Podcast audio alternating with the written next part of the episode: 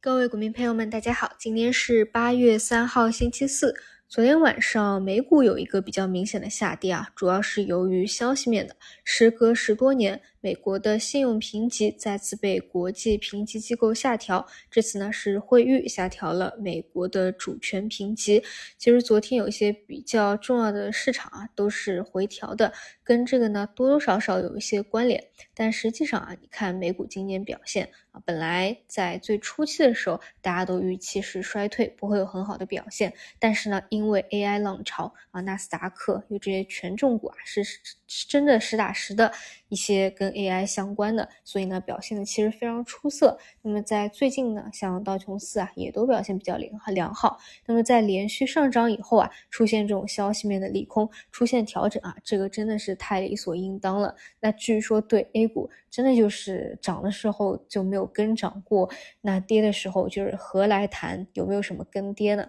但确实啊，按照 A 股这个尿性呢，低开啊，可能是一个大概率的事件。那我觉得正好啊，可以去考验一下短期资金这个做多的意愿和支撑的一个力度吧。那么短期呢，先去看一下啊，三二三零这个颈线位置能不能够有效的支撑住啊？最好是能够支撑住。然后如果说啊，今天到收盘的时候啊，能够逆势啊，不受到这种美股啊啊，包括昨天晚上，中概股也是下跌的嘛，这种啊 A 五零股指期货也是下跌的，它的一个影响那就再好不过了。因为在之前啊，就前不久啊，有一天也是的，当天晚上像 A 五零七指啊、中概股啊，其实表现都很弱啊，都是下跌一个多点的。但是当天呢，反而非常的抗跌，后面几天就继续逆势往上，所以这个还是能够去考验出来的吧。那以前呢，也经常有一个啊说法啊，就说美股大涨你小涨，美股小涨不涨，美股不涨小跌啊，美股大跌呢，还真说不好。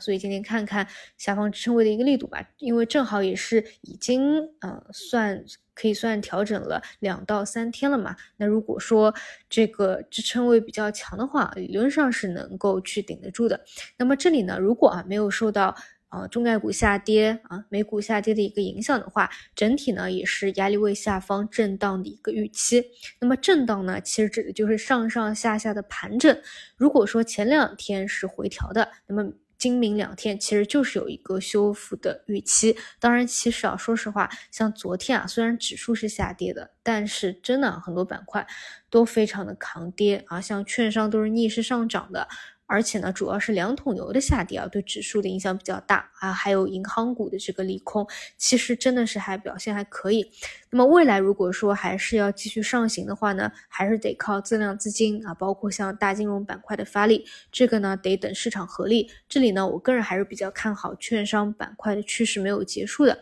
细节上呢就是去参考。现在的龙头股啊和一些大盘股啊，五日线它有没有一个有效的支撑？那么昨天盘中呢，像无人驾驶啊也会有一个拉升，传闻啊说又是有一些政策的催化这一块呢，嗯，不管短期它怎么走啊，就确实政策的催化今年非常多。我相信呢，未来的这个节点时刻啊是会来的，所以这个趋势上呢还是主观会比较关注和看好吧。那么这里呢，还有就是概念股超导啊，昨天是有一个高开低走，只有前排的能够有个连板。昨天晚上呢，像美股炒作概念的美国超导啊，也是继续一个大跌。这一块呢，如果真的能够走出来啊，其实是不缺参与的机会的。但就怕呢这一块啊，就是资金并不去做它，那这种。也没有什么实际的，我我觉得我们大部分人应该也不太真正去懂它到底是什么个玩意的，还是先观察几天看一看局势吧。还是那句话啊，我觉得不太懂的，没有参与题材能力的，啊，还不如老老实实的去关注一些呃指数未来的一个突破进展啊，去看一些比较相关的啊，现在比较主流的方向啊，比如说券商、大金融，那有能力的话去盯一盯吧，后面到底还能不能够有一个延续性。啊，所以今天和明天的话，我觉得主要还是盯市场修复的一个情况，以及呢，像现在主流板块啊，券商它的一个走势。好的，以上就是今天早评内容，那我们就中午再见。